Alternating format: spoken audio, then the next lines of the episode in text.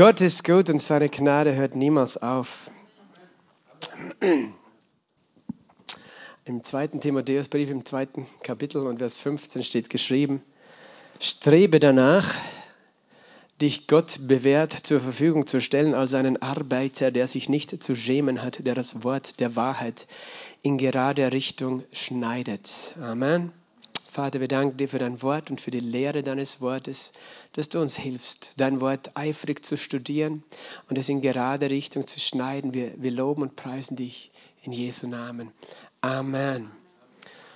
Dieser Vers ist mir ganz kostbar und äh, wir haben schon länger dieses Thema, die Bibel verstehen. Shalom übrigens, Pedro, schön, dass du da bist. Halleluja. Halleluja. Amen. Ja, es sind ja einige noch zu Hause eingeschlagen, aber manche vielleicht im Livestream. Schön, dass du da bist, der da ist und zuschaut auch. Genau, der Heilige Geist ist überall gegenwärtig. Ja, dieses Thema, die Bibel verstehen, ist mir so ein Anliegen. Und dieser Vers ist mir eben auch sehr kostbar, weil es ein Vers war, den Gott zu mir persönlich auch gesprochen hat. Und er erinnert mich jedes Mal, wenn ich ihn lese. Und ähm, ich möchte dieser Diener oder Arbeiter sein Gottes, der sich nicht schämen muss, weil er das Wort äh, studiert und deswegen bewährt ist. Weißt du, wir wollen, wenn wir Gott dienen wollen, ist es gut, äh, das Wort zu studieren. Wir wollen nicht losziehen. Manchmal, wenn wir, weißt du, junggläubig sind, wir wollen sofort äh, die Welt erreichen mit dem Evangelium. Das ist gut und schön, aber manchmal verpassen wir es, dass Gott auch Zeiten der Zurüstung für uns hat. Und äh, er, er braucht uns zugerüstet, weil sonst laufen wir Vollgas gegen die Wand, äh, weil wir irgendwo den Weg nicht richtig gesehen haben. Aber Gott möchte, dass wir sein Wort kennen. Und dann sind wir bewährt, wenn wir studieren, wenn wir eifrig sind, das Wort zu studieren. Das Wort Gottes anzuschauen, das Wort zu studieren, ist niemals Verschwendung, ist niemals Zeitverschwendung. Manche sagen, wer braucht schon eine Bibelschule? Weißt du, ihr glaubt, wenn ihr Bibelschule gemacht habt, seid ihr irgendwas Besseres. Nein, das ist überhaupt nicht der Punkt. Wenn du so denkst, dann hast du es voll verpasst. Wir, wir, wir, wir suchen das Wort Gottes nicht, weil wir uns da einen Titel holen oder denken, wir können uns darauf was einbilden, sondern weil wir hungrig sind nach dem Wort und weil wir sagen, wir brauchen das Wort, damit wir überhaupt irgendetwas für Gott erreichen können. Und wir wollen es gut kennen, wir wollen, äh, wir wollen sozusagen Antworten haben auf die Fragen von Menschen. Wir wollen äh, Antworten geben können, aber wir wollen es auch richtig austeilen, richtig zuteilen. Wir wollen, dass das Wort so gesprochen ist, wie der Herr es gemeint hat. Und das ist eine große Verantwortung, steht geschrieben woanders im Jakobus 3, 1, werdet nicht viele Lehrer, denn wir wissen, dass wir ein schwereres Urteil empfangen. denn wir alle straucheln oft, aber die im Wort, wenn jemand im Wort nicht strauchelt, strauchelt der ist ein vollkommener Mann, fähig, auch den ganzen Leib zu zügeln. Zu zügeln. Also äh, Gott sagt, wir, wenn wir Lehrer oder wenn wir anderen das Wort weitergeben, dann sollen wir das mit Respekt tun, weil das ist schon eine große Verantwortung und wir alle haben diesen Dienst, das Wort weiterzugeben. Und Gott redet das natürlich hier zu Timotheus, einem, einem Hirten einer Gemeinde, aber redet es zu uns allen. Das Wort äh, strebe danach oder studiere eifrig, übersetzen andere dich, äh, uns Gott zur Verfügung zu stellen als ein Arbeiter, der sich nicht schämt. Warum schämt er sich nicht? Weil er das Wort in gerade Richtung schneidet. Und das griechische Wort für diesen, dieses in gerade Richtung schneiden bedeutet äh, orthotomeo. Orthotomeo, orthos ist richtig oder recht und tomeo ist schneiden oder auch teilen, richtig teilen, etwas richtig zuteilen auch, richtig unterteilen, richtig einzuordnen. Das ist nämlich auch damit gemeint, dass du das Wort in, in gerade Richtung schneidest. Äh, es klingt ein bisschen komisch vielleicht, aber es heißt auch, es richtig zuzuteilen und einzuordnen. Das, was du liest, dass du es zuteilen kannst. Wer spricht was zu wem, warum, was ist gemeint, was sagt Gott durch diesen Vers zu mir, was sagt er zu jemand anders. Was, und wir haben schon sehr vieles darüber gehört, wir haben von den drei Ebenen der Schrift geredet, glaube ich zuletzt. Was sozusagen steht unmittelbar im, im Text. Was steht aber auch... Ähm, prophetisch. Gibt es da etwas, was Gott auch prophetisch sagen möchte? Und das ist etwas, äh, was oft äh, nur durch den Heiligen Geist uns offenbar wird oder durch eben Lehre. Und, aber dann auch, was sagt er zu mir persönlich? Und das, es ist eben wichtig, dass wir dann zuteilen, weil es gibt Dinge, weißt du, die sind dogmatisch, gesetzlich zu verstehen, sprich, das ist ein Gesetz, das ist ein Gesetz, an dem man sich halten muss. Äh, und dann gibt es Dinge, und dann gibt es aber Dinge, die müssen wir für uns nicht mehr als Gesetz verstehen, weißt du, zum Beispiel, die ganzen jüdischen Speisevorschriften. Wir im Neuen Bund als Heiden müssen das nicht als Gesetz anwenden, aber wir können etwas dafür, davon lernen, aus allem, was in der Bibel geschrieben steht. Und dann gibt es auch prophetische Bilder, äh, die dahinter stehen. Und äh, deswegen, wir teilen es richtig zu. Und ein, ein Aspekt, über den wir jetzt eben auch noch reden möchten, und das ist so ein bisschen der letzte Teil dieser ganzen Serie, das Wort verstehen, das ist das Thema Dispensationen und die Dispensationen äh, zu verstehen. Und die, eine Dispensation, das ist auch sozusagen eine, eine spezielle Zuteilung Gottes in einem speziellen Zeitalter oder äh, Abschnitt, Zeitabschnitt, in der er handelt. Und äh, das ist äh, etwas, was ganz wichtig ist und was in diesem Vers auch ganz klar impliziert ist. Das Wort zuzuteilen, weil das Wort äh, sozusagen, das ganze Wort Gottes äh, muss man verschieden zuteilen. Und wir haben das letzte Mal begonnen darüber, es gibt einmal grundsätzlich eine Mitte in dem Wort, eine, eine Scheidung. Und die, weißt du, die ganze Weltgeschichte kennt auch diese Mitte, nämlich vor Christus und nach Christus. Interessant, oder? Dass die ganze Welt auch so eingeteilt ist, die Zeitrechnung der Welt. Vor Christus und nach Christus. Jesus ist das Zentrum, der Mittelpunkt der Geschichte und doch so viele Menschen glauben nicht an ihn. Obwohl er sogar die, sein, sein Kommen und sein Tod äh, hat, hat die ganze Welt eingeteilt. Halleluja, weißt du. Das hat kein anderer Religionsstifter geschafft, das zu tun. Vor Buddha oder vor Mohammed und nach Mohammed. Nein, aber wir haben vor Christus und nach Christus, weil er hat tatsächlich die ganze Welt verändert. Er hat sie geschaffen, aber er hat sie auch verändert in einem Augenblick. Es ist unglaublich, äh, wie, wie, wie manchmal wir blind sein können für, für die Realität Gottes in unserer Welt, obwohl, weißt du, vor Christus und nach Christus. Und selbst in China, weißt du, haben sie die sieben Tage Woche und den Sonntag, äh, der, den letztlich irgendwie die Christen importiert haben. Aber äh, ja, Gott ist größer als das alles. Ähm, und das ist eben auch in der Bibel der, der neue und der alte Bund. Der alte Bund geht bis Christus. Jesus hat gesagt, das Gesetz und die Propheten, könnt ihr euch erinnern letztes Mal, gehen bis zu Johannes, dem Täufer, ist der letzte Prophet des alten Bundes. Und von da an wird die gute Botschaft verkündet. Und Jesus sagt damit, da gibt es einen Unterschied. Vorher Gesetz und nachher gute Botschaft. Und alles, was gesagt wird, müssen wir zuerst einmal in diese zwei Kategorien einordnen. Spricht es unter dem Gesetz oder spricht es unter dem Evangelium? Und das heißt nicht, manche, manche sind ja da extrem, die denken, wenn es im Alten Testament steht, ist es für uns nicht wichtig. Das stimmt nicht. Der Punkt ist nur, im Alten Testament sind Dinge gesagt, die wir nicht eins zu eins so anwenden können. So, wir müssen verstehen, was hat Gott zu wem gesagt und warum. Und, und dann können wir sagen, was bedeutet es prophetisch und was bedeutet es für mich persönlich. Aber für mich persönlich bedeutet es nicht, dass ich zum Beispiel den Sabbat halten muss, obwohl das im Alten Bund steht.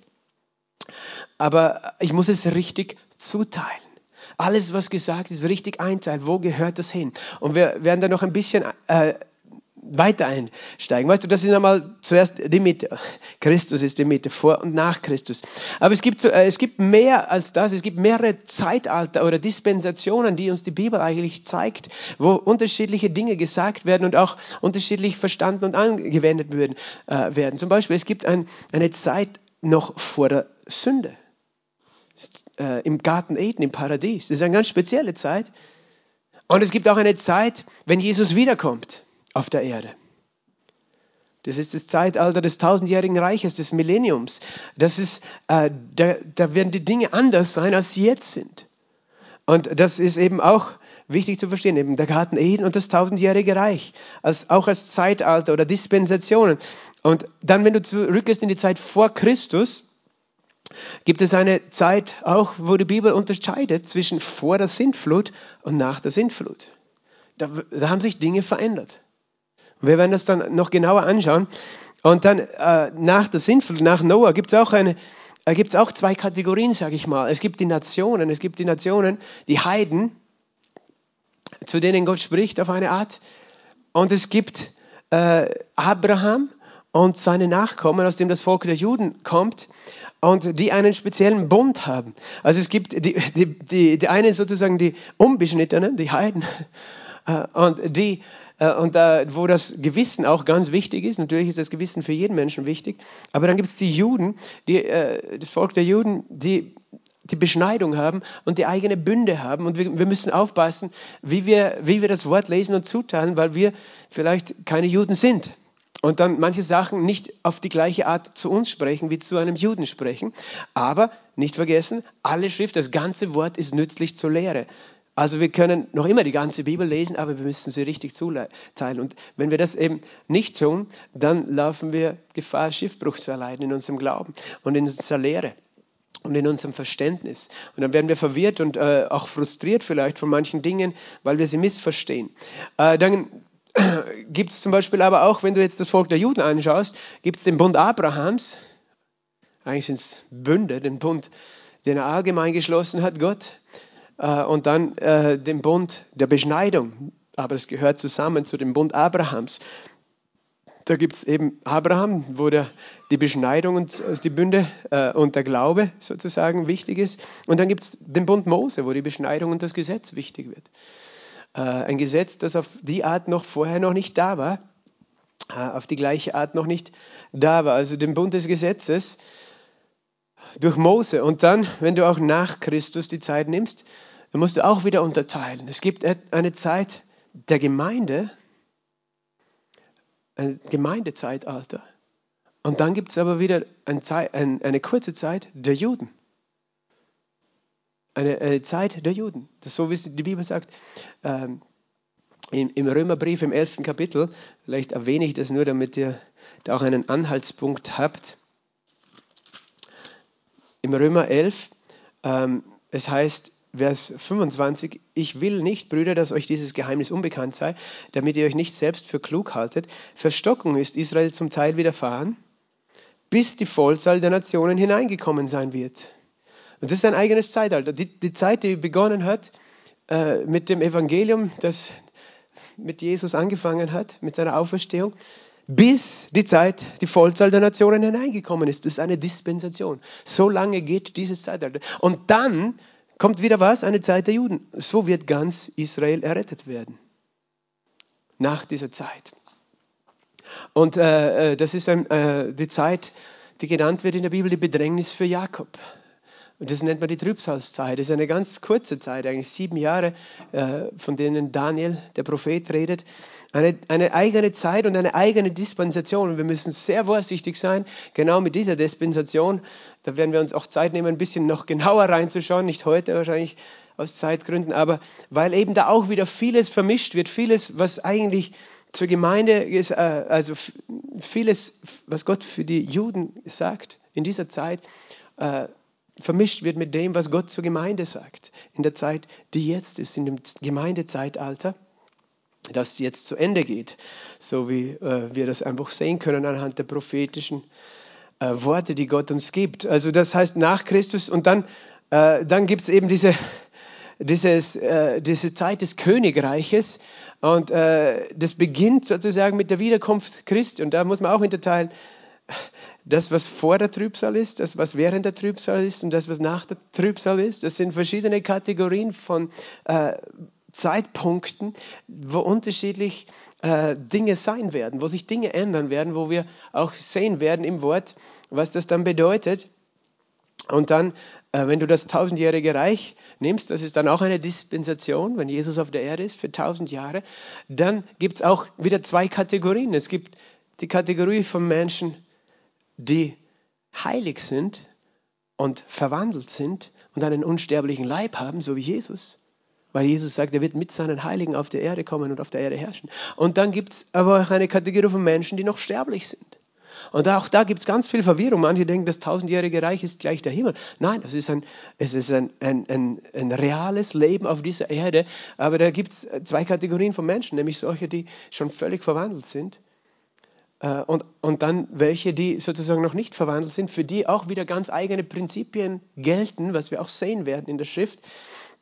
Und dann gibt es auch noch äh, äh, etwas, was auch sehr interessant ist, äh, wenn es auch um, man kann auch weitergehen, nämlich auch in diese Dimension, die, die wir nicht sehen mit unseren Augen.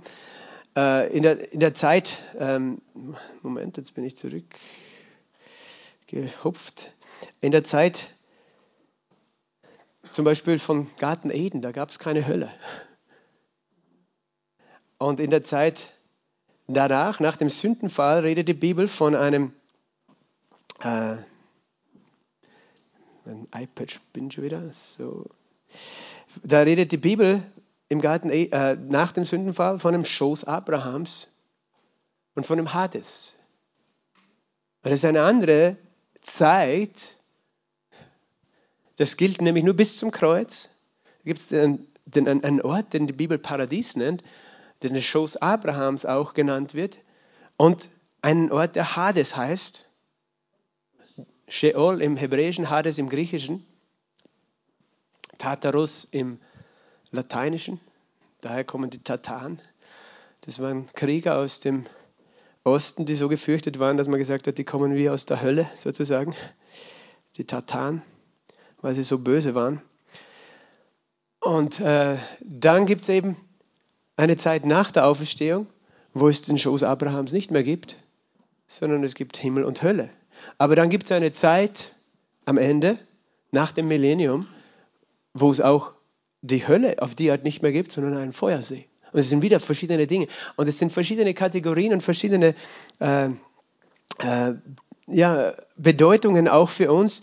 Und wir sollten das Wort nicht durcheinander mischen. Manche nehmen alle möglichen Verse in der Bibel und schütteln es zusammen und machen einen Cocktail draus und glauben, das ist jetzt gute Lehre. Nein, wir müssen das Wort zuteilen, wir müssen es richtig unterscheiden, wir müssen es richtig verstehen und dann werden wir erfolgreich sein äh, in dem, was Gott uns sagen will. Aber wir müssen zuerst einmal verstehen, eben, das ist richtig und das, äh, wir, wir, dürfen die, die, Bibel mit Verstand lesen. Und äh, ich, ich weiß, wenn wir anfangen, die Bibel zu lesen, weißt du, als erstes lesen wir sie einfach so wie ein Kind und das ist auch gut so. Du liest es und einfach, du hörst diese Geschichten und, und äh, und bist einfach interessiert und begeistert, was Gott alles sagt. Aber dann, wenn du da natürlich äh, zuerst einmal kannst du lernen, einfach, dass Gott selber zu dir spricht in deinem Wort. Das ist eigentlich diese dritte Anwendung, wo ich gesagt habe, das ist Gott kann dir durch die ganze Bibel etwas sagen, von vorn bis hinten. Der kann einen Bibelvers nehmen und der spricht direkt zu dir, egal wo der steht, in irgendeinem dieser Bücher und Gott spricht dadurch zu dir. Aber äh, gleichzeitig, das ist eine Art, die Bibel zu lesen, gleichzeitig sollten wir auf die Art nicht unsere Lehre bauen. Wenn wir wissen wollen, was ist wirklich richtige Lehre, was ist das, was ich glauben soll und was ich nicht glauben soll über die Dinge Gottes, über seine Wahrheit, über seine Gesetze, seine Ordnungen, dann sollten wir nicht einfach jeden Vers nehmen und sagen, das ist das Gesetz, sondern dann sollten wir verstehen, was müssen wir zuteilen. Verstehst du? Und eben, es gibt äh, nachher dann äh, gibt es auch noch eine Dimension oder Dispensation, wenn du so möchtest, die, die eigentlich schon da war, bevor der Schöpfung und die am Ende wieder sein wird, ist die Dimension oder Dispensation der Ewigkeit, aus der alles kommt. Die da, wo dann auf einmal heißt, im Anfang schuf Gott die Himmel und die Erde. Da, vorher war Ewigkeit und dann auf einmal beginnt die Zeitlinie, diese Lineare, in der wir leben. Aber dann äh, hört die wieder auf und geht wieder in die Ewigkeit hinein. Ist auch so ein Geheimnis, also Ewigkeit vorher, Ewigkeit nachher. Wo, wo, wo auch die Zeit nicht mehr so ist, wie, wie wir sie jetzt kennen, linear. Und das sollten wir vorsichtig sein, darüber zu spekulieren. Und eben, da gibt es dann diese Dimension auch im, im, Unsichtbaren des Himmels und des Feuersees auf der anderen Seite. Genau, und äh, wenn wir jetzt, äh, das ist das eine, wie wir das eben jetzt ein bisschen gegenübergestellt haben, aber ich gehe es jetzt auch chronologisch durch. Also wir beginnen in der Ewigkeit, aber dann beginnt die erste Dimension, äh, Dispensation oder das erste Zeitalter, das nennt man das Zeitalter der Unschuld. Das ist das Zeitalter des Paradieses, wo Adam und Eva äh, unschuldig im Garten Eden gelebt haben, ohne Sünde. Dann kam der Sündenfall und mit dem Sündenfall beginnt das Zeitalter des Gewissens. Die Zeit des Gewissens. Äh, dann äh, beginnt, dann kommt dann diese Sintflut noch rein. Nach der Sintflut äh, spricht man von der Zeit der menschlichen Regierung. Zeit der menschlichen Regierung auf äh, einer Seite für die Heiden auch. Das ist, wo sich die Nationen ausgebreitet haben. Und äh, zugleich auch das Zeitalter für die Juden, das Zeitalter der Verheißung mit Abraham. Die Zeit oder Dispensation der Verheißung, wo Gott angefangen hat, für, für sein Volk einen ganz speziellen Weg zu bereiten. Äh, dann nach dem Zeitalter der Verheißung und eben vorher auch für die Heiden das Zeitalter der menschlichen Regierung kommt die Zeit des Gesetzes das Zeitalter des Gesetzes, der Bund Mose, der dann endet mit Jesus, der kommt und dann eigentlich endet es nicht mit seiner Geburt, ist auch wichtig, dass wir das verstehen, sondern enden tut das Zeitalter des Gesetzes mit seinem Tod. Erst sein Tod hat das Gesetz erfüllt, nicht seine Geburt. Ist auch ganz wichtig, weil wir verstehen müssen, dass, dass, dass Jesus, das Leben Jesu in einer Zeit war des Gesetzes. Auch Dinge, die er gesagt hat, er gesagt hat zu Menschen, die unter Gesetz gelebt haben und wir sie nicht einfach so nehmen können, ohne nachzudenken, sondern wir müssen verstehen, in welchem Kontext hat er es gesagt. Und dann nach seinem Tod, äh, obwohl er natürlich Dinge schon gesagt hat, die hingezeigt haben auf das, was nachher kommen würde. Aber er hat doch gesagt, am Ende seines Dienstes, noch vieles habe ich euch zu sagen, aber ihr könnt es jetzt noch nicht tragen. Jetzt im Zeitalter des Gesetzes, weil ein großer Unterschied ist, äh, was nachher geschehen ist, nämlich nachher sind Menschen neu geboren worden durch den Heiligen Geist. Und er konnte ganz anders mit Menschen umgehen als vorher. Und das, ist, das müssen wir verstehen, das müssen wir unterscheiden. Äh, das heißt, nachher beginnt das Zeitalter der Gnade und des Evangeliums der Gnade. Ist auch ein interessanter Aspekt, ist übrigens auch, als Jesus auf die Erde gekommen ist, aber das ist, werde ich jetzt nur anteasern. Er hat verkündet, was? Das Evangelium des Reiches. Aber das Evangelium des Reiches ist nicht dasselbe wie das Evangelium der Gnade. Das Evangelium des Königsreichs ist für einen Juden die frohe Botschaft, dass der König kommt und regieren wird auf der Erde. Der himmlische König. Aber sie haben ihn abgelehnt. Und dann hat Gott etwas eingefügt, das Zeitalter der Gnade. Und Paulus hat nicht das Evangelium des Königreichs verkündet, sondern das Evangelium der Gnade hat er verkündet. Aber dann, wenn diese Zeit der Nationen vorbei ist, dann kommt das Königreich. Und das Königreich beginnt mit einer Phase, die manche auch als Dispensation einteilen, nämlich das Zeit, die Zeit der Trübsal. Das ist eine Übergangsphase zum Königreich und dann beginnt das Zeitalter des Königreichs, des tausendjährigen Reiches, des Millenniums, wie man auch sagt. Und das sind sieben Zeitalter. Und äh, eben Zeit der Unschuld, Zeit des Gewissens, Zeit menschlicher Regierung und Zeit der Verheißung, Zeit des Gesetzes, Zeit der Gnade, Zeit der Trübsal gehört eigentlich noch, äh, das ist eine Übergangszeit, ist eigentlich, manche rechnen es als eigenes Zeitalter, ähm, dann wären es acht und sonst eben Zeit des Millenniums dann noch dazu. Also des tausendjährigen Reiches. Und es ist gut, wenn wir lernen, dass es gibt verschiedene Dispensationen. Und wir möchten einfach von vorne äh, beginnen und, und ihr werdet auch verstehen, warum ich sozusagen das anspreche. Das Zeitalter der Unschuld ist das erste. Es beginnt im Genesis, im ersten Kapitel und geht ähm, äh, bis zu äh, Genesis 3, und zwar Vers 6 bis zum Sündenfall. Es beginnt in Genesis 1, die ersten drei Kapitel. Es ist dieses Zeitalter, wo Gott Himmel und Erde erschaffen hat, wo Gott Adam und Eva erschaffen hat. Und äh, wenn, du, wenn du jetzt ein jüdischer Rabbi wärst, weißt du, ein, ein Jude liest die Bibel, die fünf Bücher Mose, die Torah, die wird jeden Schabbat gelesen. Es wird immer ein Teil gelesen, die Torah Parashat. Torah Parashot.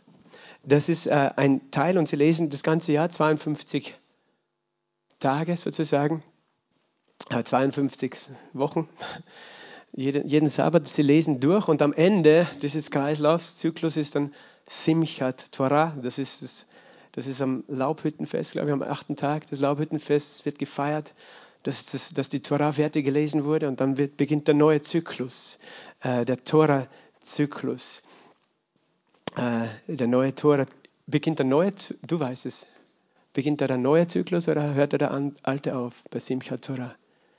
Ich bin da durcheinander.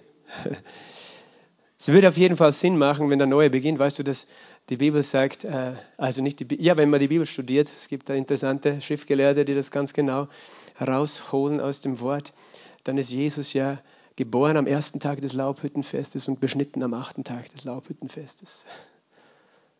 Das kann man nämlich ausrechnen, nachdem auch wann äh, Zacharias, äh, die Frau des Zacharias, Vater des Johannes, schwanger geworden ist, weil er war ein Hohepriester nach der Ordnung des äh, Ahia, glaube ich, und die hatten nur zweimal im Jahr Dienst. Und demnach muss es so fallen, weil, weil als sie dann schwanger wurde, sechs Monate später wurde ja Maria schwanger.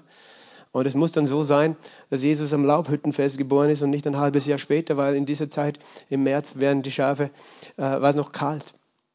Oder zu Weihnachten war es noch kalt und ja, ich muss jetzt aufpassen, dass ich mich da nicht verstrudel, weil es ein bisschen kompliziert, diese Lehre habe ich mir mal angehört. Aber äh, kurz gesagt einfach, das ist, was ich glaube auch, dass Jesus geboren ist am ersten Tag des Laubhüttenfestes. Das heißt, das Wort Gottes wurde Fleisch und es wohnte unter uns. Und das Wort, das Johannes verwendet, ist, er zeltete unter uns. Und das ist ein Hinweis auf das Laubhüttenfest, wo man in Zelten, in, in Hütten sozusagen wohnt. Und äh, zu dieser Zeit ist er gekommen, also Tut mir leid, nicht zu Weihnachten, nicht am 24. Dezember. Aber egal, wir feiern trotzdem, dass Jesus geboren ist. Und am achten Tag eben wurde er beschnitten und dann hat was Neues begonnen und so gesehen, er ist das Wort, weißt du, das Fleisch geworden ist und so passt es genau zusammen, dass, dass der Tag ist, wo dann der neue Tora-Zyklus startet. Es passt alles zusammen, oder? Das Wort Gottes. Aber gehen wir zurück. ein, ein, ein Jude, der, der liest diese fünf Bücher, Bücher Mose. Und er, er, sucht auch, was sind die Gebote Gottes, die er mir gibt. Und das nennt man die Mitzvot. Ein Gebot ist ein Mitzvah. Ähm, darum gibt es auch die jüdische Feier der Bar Mitzvah. Das heißt, ein Sohn, der zwölf Jahre alt wird, der wird eingeweiht ins Gebot sozusagen. Er wird rechenschaftspflichtig, er kommt ins, tritt ins Erwachsenenalter. Einer ist ein Sohn des Gebotes. Er wird äh, verantwortlich äh, äh, gemacht für das Gebot Gottes und er äh, liest dann aus der Tora Bar Mitzvah, der Sohn des Gebotes. Das heißt, man studiert dann sozusagen die Mitzvah, die man findet, die Gebote, die man findet. Und du findest zum Beispiel im Genesis Gebote. Im, im ersten Buch, im ersten Kapitel, ähm, lass uns da reinschauen. Da sagt Gott zum Beispiel äh, zu den Menschen, seid fruchtbar und vermehrt euch und füllt die Erde und äh, macht sie euch untertan und herrscht über die Vögel des Himmels und so weiter.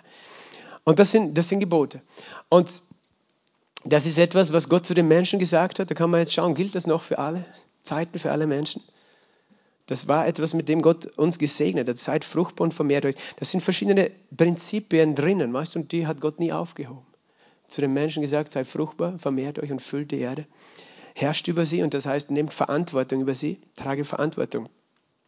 Er hat dann auch äh, den Ruhetag gegeben. Dieser Tag ist heilig abgesondert zur Ehre Gottes.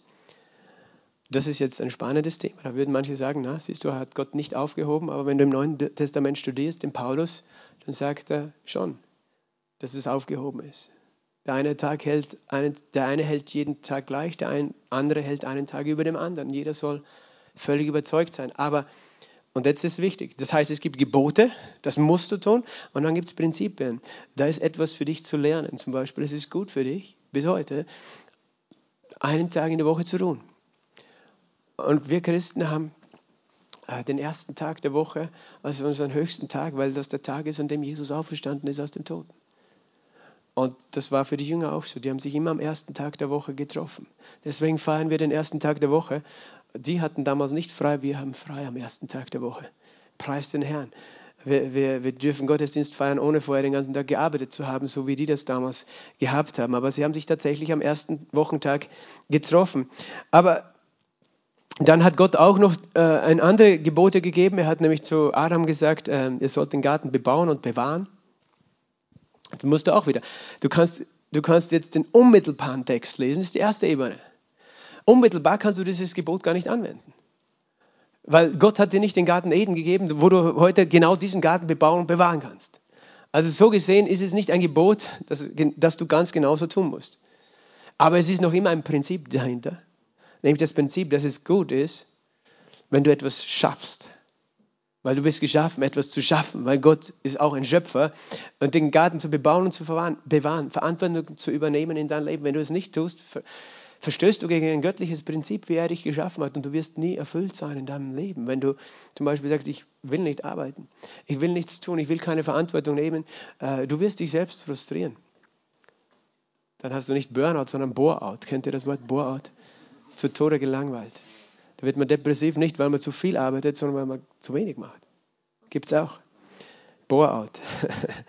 Ein interessantes neues Wort, das ich gelernt habe vor kurzem. Aber dann gibt es auch noch ein Gebot, äh, das ist ja auch interessant. Er hat nämlich auch gesagt zu den Menschen, ähm, in Vers 29 von Genesis 1, und Gott sprach, siehe, ich habe euch alles samentragende Kraut gegeben, das auf der Fläche der ganzen Erde ist, und jeden Baum, an dem samentragende Baumfrucht ist, es soll euch zur Nahrung dienen. Das war das Gebot über das Essen. Das war ein Speisegebot Gottes für Adam und Eva im Garten Eden. Und jetzt ist die Frage, muss man das halten? Es gibt eine Gruppe unter den Christen, die sind der Meinung, das ist eigentlich zu halten. Das ist ein Gebot Gottes. Das hat er ja von Anfang an gesagt. Die Frage ist, hat er es aufgehoben irgendwann? Wir werden sehen, dass es nach der Sintflut geändert hat. Dieses Speisegebot. Aber es ist wichtig, dass wir das verstehen, weil sonst nehmen wir so ein Wort und dann machen wir ein religiöses Thema draus. Wir sagen, das muss man tun als Christ. Weil Gott hat gesagt, nur Pflanzen dürft ihr essen. Und für manche ist Ernährung Religion, weißt du? Vor allem für Menschen, die Gott gar nicht kennen. Die nehmen dann eine Satzreligion, machen Ernährungsreligion, weißt du? Was man essen darf und was man nicht essen darf. Ist nicht immer so angenehm, mit solchen Menschen gemeinsam Mittagessen zu gehen, oder? Fühlt man sich nicht gut. Weil die sagen, das darf man nicht und das nicht gut. Also sie sagen, du sollst lieber Mehlwürmer essen oder sonst irgendwas. Okay, habt deine Religion, nach der Bibel sind das unreine Tiere, werde ich nicht essen. Freue ich mich nicht drüber. Aber wenn du meinst.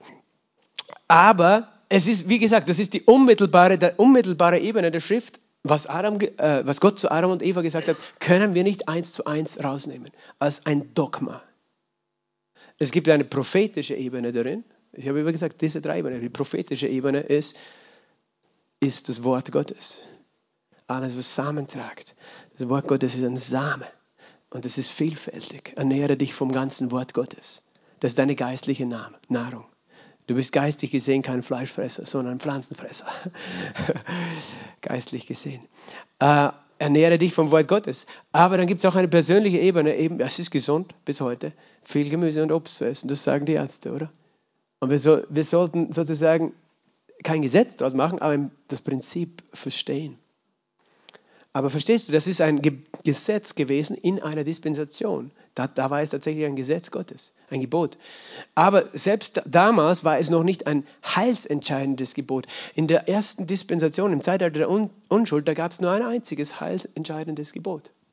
Weißt du, welches es ist? Du darfst von allen Bäumen essen, nur nicht von dem Baum der Erkenntnis des Guten und des Bösen. An, de, von, an dem Tag, wo du davon isst, wirst du sterben. Das war das einzige heilsentscheidende Gebot. Und ich möchte dir sagen, in seiner unmittelbaren Anwendung kannst du es heute nicht mehr anwenden für dich auf dieser Erde. Das war ein, ein Mitzvah genau für Adam und Eva, für diese Dispensation, als sie, im, als sie unschuldig waren. Aber nicht für dich, weil du, du hast nicht einmal den, diesen Garten, diesen Baum zur Verfügung. Aber natürlich kannst du es als Prinzip noch immer für dich anwenden, weil alle Schrift ist nützlich. Und das Prinzip dahinter für uns im neuen Bund ist, wir verstehen, wir leben vom Baum der Gnade, dem Baum des Lebens, das ist Jesus. Er ist der Baum des Lebens. Und nicht vom Baum unseres Wissens, unserer Erkenntnis und unserer Religion, äh, sondern unser Leben äh, äh, und ist sozusagen funktioniert nicht, wenn wir uns unabhängig machen von Gott, so wie Adam und Eva es gemacht haben unser geistliches Leben, sondern wir leben vom Baum des Lebens und von all den anderen Bäumen, die Gott uns gegeben hat, aber nicht vom Baum der Erkenntnis des Guten und des Bösen. Da könnte ich jetzt noch tiefer einsteigen, weil äh, sozusagen, weil es bedeutet, dass wir immer fragen, was muss ich tun, was darf ich nicht tun. Und das wäre vom Gesetz. Wir als Christen leben nicht unter Gesetz. Wir leben nicht vom Gesetz, das ist das geistliche Prinzip dahinter. So wenden wir diesen Vers an. Auf persönlicher Ebene, wir leben unter Gnade nicht, wir versuchen nicht durch Gesetz, was muss ich, es gibt Christen, die leben so. Und so funktioniert dein geistliches Leben nicht. Du bist deswegen nicht verloren. Verstehst du aber, wenn du nur lebst als Christ, wenn das deine einzige Frage ist, was darf ich, was darf ich nicht, hast du es voll verpasst. Weil dann lebst du nicht in einer Beziehung mit einem Gott, wo du sagst, ich ernähre mich vom Baum des Lebens. Ich bin fokussiert auf Jesus, sondern du bist fokussiert auf dich. Auf was darf ich und was darf ich nicht. Auf was muss ich tun, was muss ich nicht tun. Und, und, und du, du versuchst etwas zu leisten, du bist motiviert von Angst und nicht von Liebe. Und geistlich gesehen ist dein geistliches Leben kraftlos, wirkungslos, leblos, tot. Das ist Religion, tote Religion, sagt man da. Verstehst du? Wir lernen von der ganzen Bibel. Wir lernen eben auch von diesem Gesetz. Aber wir verstehen, dass dieses Gebot, das war das einzig heilsentscheidende Gebot, für uns auf die Art nicht anwendbar ist. Heilsentscheidend. Und umgekehrt, Adam und Eva hatten kein anderes Gebot. Sie hatten nicht, äh, sie hatten nicht die zehn Gebote auf die gleiche Art. Sie hatten ein Gebot. Das mussten sie halten, wenn sie es brechen, dann sterben sie. Gott hat nicht gesagt, okay, ich gebe euch jetzt 10 oder 100 oder 613 Gebote, so wie dann Mose aufgeschrieben hat, sondern dieses eine. Wenn ihr das hält, dann habt ihr ewiges Leben. Wenn ihr es nicht haltet, verliert ihr das ewige Leben. Okay, das ist eben die erste Dispensation. Und äh, es geht dann eben weiter. Es geht dann weiter. Und ich schaue gerade auf die Uhr. Habt ihr noch ein bisschen Energie? Übrigens, die Frage ist, wie lange ist Adam und Eva im Garten Eden gewesen? Ewig, das ist eine gute Frage. Ich weiß, das sind, das sind Antworten, die die Bibel nicht gibt, aber da dürfen wir dankbar sein, weißt du, dass die Juden, sie haben die Bibel, aber sie haben viele Schriften, die zwar nicht als das Wort Gottes, die heilige Schrift gelten, aber als Wort, irgendwas geht da im Hintergrund im Lautsprecher, gell? Ist da irgendwas online noch? Da kommt irgendwas aus den Lautsprechern raus. ähm, genau. Ähm, das Buch der Jubeljahre, das Book, of Jubilees, äh, redet davon, dass Adam und Eva, ist ein jüdisches Buch, redet davon, dass Adam und Eva sieben Jahre im Garten Eden waren. Also nicht nur ein paar Tage, sondern sieben Jahre. Und äh, dann war der Sündenfall ist auch interessant. Kannst du natürlich, musst du nicht glauben, wenn, wenn du sagst, ich glaube diesem Buch nicht, okay.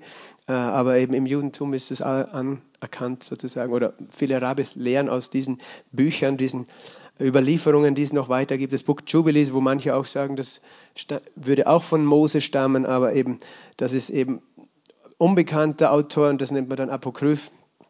Oder man kann es nicht mit Gewissheit sagen. Dann beginnt eben ein anderes Zeitalter, nämlich das Zeitalter des Gewissens. Mit diesem Sündenfall. Gott hat gesagt, ähm, das ist der Baum der Erkenntnis des Guten und Böses. In dem Moment ist das Gewissen des Menschen erwacht. Es ist interessant, dass eigentlich der Mensch vorher nicht nach dem Gewissen gelebt hat, sondern nach der Gnade, nach der Abhängigkeit, direkten Abhängigkeit von Gott. Aber ohne, weil, weil was tut das Gewissen? Das Gewissen ist die Stimme deines Geistes, die dir ständig sagt, das ist richtig, das ist falsch, das ist richtig, das ist falsch. Und wenn du was äh, richtig tust, dann fühlst du dich gut. Wenn du was falsch machst, und dann kann es sein, dass du stolz wirst. Wenn du was falsch machst, dann hast du ein schlechtes Gewissen. Dann plagt dich dein Gewissen. Du hörst die Stimme deines Gewissens. Und das ist ja das Problem, dass, dass du ab dem Zeitpunkt, wo, du, wo das Gewissen erwacht ist, hast du eigentlich ein schlechtes Gewissen. Das heißt, du lebst damit, dass jedes Mal, wenn du was falsch machst, du ein schlechtes oder beflecktes Gewissen hast und dieses Gewissen auch, du kannst es nicht mehr sauber machen. Egal, weißt du, wie viele gute Dinge dann du tust, nachdem du eine schlechte gemacht hast, es wird immer da bleiben. Das Gewissen wird dich immer daran erinnern. Das, was ist nämlich, was das Gewissen sagt, der Lohn der Sünde ist der Tod und dass du zum Tod verurteilt bist, dass du sterblich geworden bist. Und seit damals leben Menschen mit Todesfurcht. So sagt die Bibel, dass, dass Jesus uns erlöst hat in, in Hebräer 2, 14 und 15, die wir unser ganzes Leben äh, durch Todesfurcht der Knechtschaft unterworfen wurden. Und wir sind Sklaven geworden, Sklaven der Sünde. Das Gewissen an sich ist nicht schlecht sozusagen, ist keine schlechte Sache. Es ist nur deswegen schlecht, weil es nicht für uns ist, weil es uns anklagt. Und das ist eben, was äh, Gott ausdrückt im Römerbrief Kapitel 2, Vers 14 bis 15. Wenn Nationen, die kein Gesetz haben, von Natur dem Gesetz entsprechend handeln, so sind diese, die kein Gesetz haben, sich selbst ein Gesetz. Sie beweisen, dass das Werk des Gesetzes in ihr Herzen geschrieben ist indem ihr Gewissen mit Zeugnis gibt und ihre Gedanken sich untereinander anklagen oder auch entschuldigen.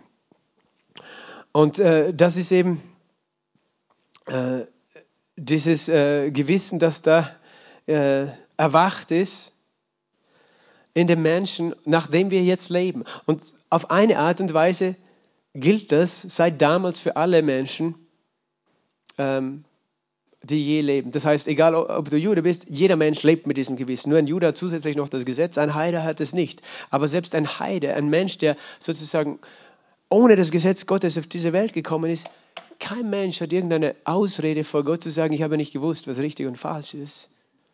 weil sein eigenes Gewissen ihm das sagt. Und das ist interessant deswegen, weil äh, in diesem Zeitalter sozusagen zuerst einmal du verstehen musst, ich bin Gott rechenschaftspflichtig aufgrund meines Gewissens. Und natürlich kann man dieses Gewissen auch abstumpfen. Wenn du immer gegen es handelst, wird, wird seine Stimme immer leiser. Und äh, du wirst immer abgestumpft dagegen das Gewissen. Und, äh, aber, aber das Gewissen hat jeder Mensch. Und deswegen kann ich sagen, ich habe nicht gewusst, dass Stehlen, Lügen, Töten falsch ist. Die, die zehn Gebote, weißt du, sprechen zum Gewissen. Und sie können es wieder wachrütteln, wenn Gott sagt, du sollst keine anderen Götter haben. Und du sagst, okay, habe ich das gemacht? Und wenn du es hörst und du merkst, das habe ich irgendwie gehabt, einen anderen Gott, dann hast du ein schlechtes Gewissen. Oder du sollst nicht stehlen. Gott sagt, du sollst nicht stehlen, du sollst nicht töten. Du sollst nicht lügen. Und du hörst das, spricht in dein Gewissen. Darum ist das Gesetz nicht für Gerechte bestimmt, aber für Gottlose, die, denen ihr Gewissen abgestumpft ist. Das Gesetz ist eine Hilfe, das Gewissen wieder aufzurütteln und wachzumachen. Hey, du bist ja verdammt. Das ist keine, keine gute Botschaft. Aber es ist eine notwendige Botschaft, damit Menschen die gute Botschaft überhaupt annehmen wollen. Aber jeder Heide auf der ganzen Welt hat ein Gewissen. Und, und das Interessante ist, dass wir, wir können dann philosophieren. Was ist mit all den Menschen, die gelebt haben vor Jesus und auf der ganzen Welt verstreut? Ich will keine letztgültige Antwort geben. Ich will dir nur so viel sagen, dass du als Mensch immer schon die Wahl gehabt hast, auf dein Gewissen zu hören oder nicht. Und ich glaube, Gott, dass Gott, der sagt, er widersteht dem Hochmütigen und den Demütigen gibt er Gnade. Und es gibt Menschen sozusagen, die äh, ein Gewissen haben und denen es egal ist, weil sie sagen, es ist mir egal, ich bin stolz. Ich glaube, die haben es schwer. Und es gibt Menschen, die sind demütig, die sagen, oh, weh mir, ich bin ein Sünder. Gibt es einen Gott, der mich hilft, mich rettet, mir helfen kann? Ich weiß, dass nur Jesus retten kann, aber ich weiß, dass ein Mensch, der ein demütiges Herz hat, eine Möglichkeit hat, diesen Gott zu finden. In irgendeiner Form. Und es ist nur ein Beispiel, äh, gibt es eine Geschichte von einem reichen Mann in der Bibel und einem armen Mann. Der reiche Mann, der in Saus und Braus lebt und vor seinen Toren der arme Mann, der verhungert. Und der reiche Mann hat kein schlechtes Gewissen dafür, dass er dem sozusagen äh, nichts zu essen gibt, obwohl er so viel hat. Und der eine stirbt und kommt in die Hölle, obwohl er scheinbar auch gar kein böser Mann war, aber er hat, also äußerlich gesehen, aber doch, er hat ein kaltes, hartes Gewissen gehabt. Er hat nicht das Richtige getan, was ihm sein Gewissen gesagt hat. Und ein anderer, der Lazarus, der gelitten hat sein Leben lang, der wird, der wird von den Engeln in den Schoß Abrahams getragen. Und du kannst jetzt überlegen, warum kommt er in den Schoß Abrahams? Warum kommt er sozusagen an einen Ort, das war die Vorbereitung für, für später das Paradies? Ich denke, er war ein demütiger Mensch. Das ist das Einzige, was ich verstehen kann. Und ich, ein zweites auch noch, dass er auch eine Art von Glauben hatte, weil der Schoß Abrahams redet von dem Glauben Abrahams. Aber ich, ich sage das einmal deswegen, weil, weil diese Frage kommt sehr oft. Ja, was ist mit irgendeinem Aborigine in Australien, wenn der stirbt? Wo kommt der hin? Ich, ich sage dir, ich, ich, möchte Gott nicht vorschreiben. Ich weiß nur, dass, äh, dass jeder Mensch ein Gewissen hat. Und der Mensch, der sich entscheidet, mit einem schlechten Gewissen zu Gott zu kommen, dass, dass Gott einen Weg hat, dem Gnade zu schenken. Auch, äh, das war schon möglich, auch weißt du, für Menschen, die vor Jesus gestorben sind. Aber wir müssen auch verstehen, die waren noch nicht im Himmel, die waren im Schoß Abrahams. Aber dann gibt es andere sozusagen, die ihr Gewissen ignorieren, deren Gewissen abstumpft und abgestumpft ist und äh, die hart geworden sind im Herzen. Und sozusagen sich selbst gegenüber Gott in Recht äh, sehen. Und solcher Mensch kann keine Gnade empfangen. Gnade empfangst du nur, wenn du anerkennst, dass du Hilfe brauchst. Das ist eine wichtige Basis, die wir schon eben im Alten Mund sehen. Aber eben das Zeitalter des Gewissens hat begonnen und wir, wir werden es dann nächstes Mal noch weiterführen, wo wir dann anschauen, eben dieses Zeitalter, äh, wie, wie sich das entwickelt hat, eben vor der Sintflut, nach der Sintflut, eben mit dem Zeit, Zeitalter der menschlichen Regierung, wo noch weitere Gebote dazugekommen sind, bis zu Abraham und so weiter. Himmlischer Vater, ich danke dir für deine Liebe, ich danke dir für diesen Abend Und ich danke dir, dass du uns lehrst. Herr, dass, wir danken dir, dass du uns ein Gewissen gegeben hast, das uns ja, klar gemacht hat, dass wir verloren waren. Ein Gewissen, das zu unserem Herzen gesprochen hat, dass wir Sünder gewesen sind, Herr, bevor wir dein Blut und deine Hilfe empfangen haben. Wir danken dir, dass du uns dieses Gewissen erweckt hast. Nicht damit wir heute nach dem Gewissen als erstes leben, sondern dass wir, dass wir zu dir schreien. Und wir danken dir, dass wir heute von dir leben dürfen, von dem Baum des Lebens, Herr. Von dem Baum des Lebens, der du bist, Jesus, der uns sättigt, der uns satt macht.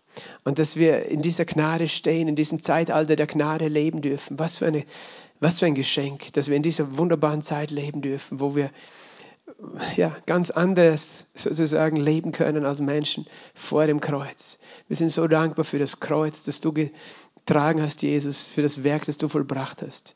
Und lass uns wirklich noch mehr verstehen, dieses Zeitalter, auch in dem wir heute leben, dass wir unter deiner Gnade stehen. Ganz besonders, Herr, dass wir, dass wir neu geboren sind, Herr. Und dass wir verstehen, wie wir auch Texte im Alten Bund verstehen können, anwenden können für uns heute. Ich segne jeden Einzelnen heute hier. Im Namen Jesu Christi. Amen.